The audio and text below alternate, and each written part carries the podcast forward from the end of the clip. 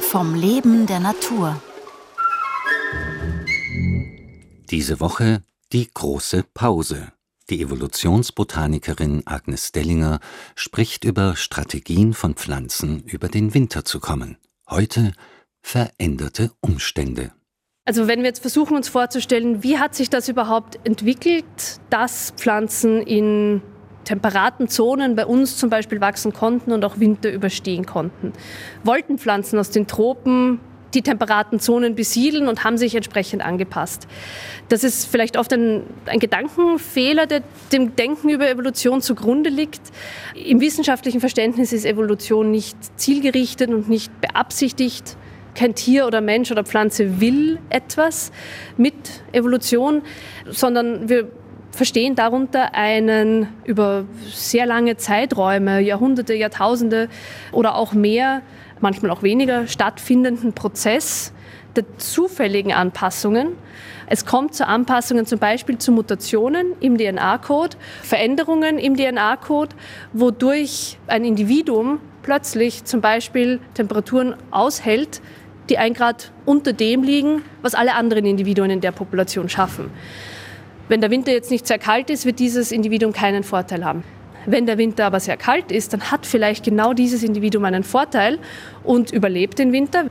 Dadurch pflanzen sich seine Nachkommen wiederum fort in der nächsten Generation und auf diese zufällige Art und Weise könnten dann immer weiter, weiter kälter angepasste Individuen entstehen, aber ohne dass da ein, ja, eine Beabsichtigung dahinter liegt. Ein gutes Beispiel ist hier der Wacholder der im Hochgebirge als ganz kleiner Zwergstrauch wächst, der dem Boden ganz nah angepresst ist und dadurch nicht sehr windexponiert ist, im Idealfall im Winter etwas Schneeauflage hat, sodass er eben geschützt ist, wie durch ein Iglu. Und ein Wacholderbusch, der aber in den Tieflagen wächst, auf einem Trockenrasen zum Beispiel, der kann tatsächlich buschförmig werden. Das ist einfach innerhalb einer Art eine gewisse sogenannte Plastizität.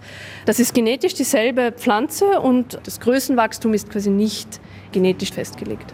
Jetzt ist natürlich die Frage, gerade in den temperaten Zonen haben wir ganz starke Prägung durch die Eiszeiten. Mit der letzten Eiszeit so ungefähr vor ja, ein bisschen über 10.000 Jahren. Und sehr starke Veränderungen in der Biogeografie, in der Ausbreitung von Pflanzen. Also arktische Pflanzen damals, die zum Beispiel in Österreich gewachsen sind. Jetzt ist die Frage, diese Anpassungsfähigkeit von Pflanzen, die ja jetzt über evolutionär gesehen gar nicht so lange Zeiträume stattgefunden hat. Also nur 10.000 Jahre, das ist ein Wimpernschlag in der Evolutionsgeschichte. Kann das nicht auch jetzt ähm, in ähnlichem Maße funktionieren? Ja, das ist eine tatsächlich sehr schwierig zu beantwortende Frage. Ziemlich sicher ist es aber so, dass die Veränderungen, die wir jetzt sehen, sehr viel schneller gehen als die Veränderungen, die damals stattgefunden haben. Fast jedes Monat heißt es, oh, neuer Temperaturrekord.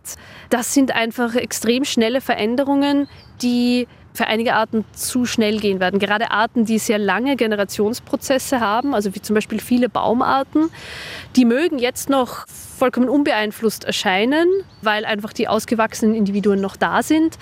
Da kommt vielleicht erst in 100, 200 Jahren das dunkle Erwachen, dass die tatsächlich nicht mithalten können mit sich sehr schnell verändernden Temperaturen. Das verändert das gesamte ja, Gefüge, Ökosystem. Das Positivste, was ich vielleicht darüber sagen kann, ist, dass es ein extrem spannendes Feld für die Evolutionsforschung ist und auch für die Anpassungsforschung. Das ist dann aber wirklich nur die Befriedigung der wissenschaftlichen Neugierde. Wenn äh, all diese Dinge über, ich weiß nicht, 30.000 Jahre oder 35.000 Jahre statt 35 Jahre stattgefunden hätten, wäre das deutlich entspannter zu sehen. Ja, ich, ich mache mir sehr viel Sorgen über das, was auf uns zukommt. Die große Pause. Agnes Dellinger vom Department für Botanik und Biodiversitätsforschung der Universität Wien sprach diese Woche über Strategien von Pflanzen, über den Winter zu kommen. Gestaltung Lothar Bodingbauer, Redaktion Renate Plim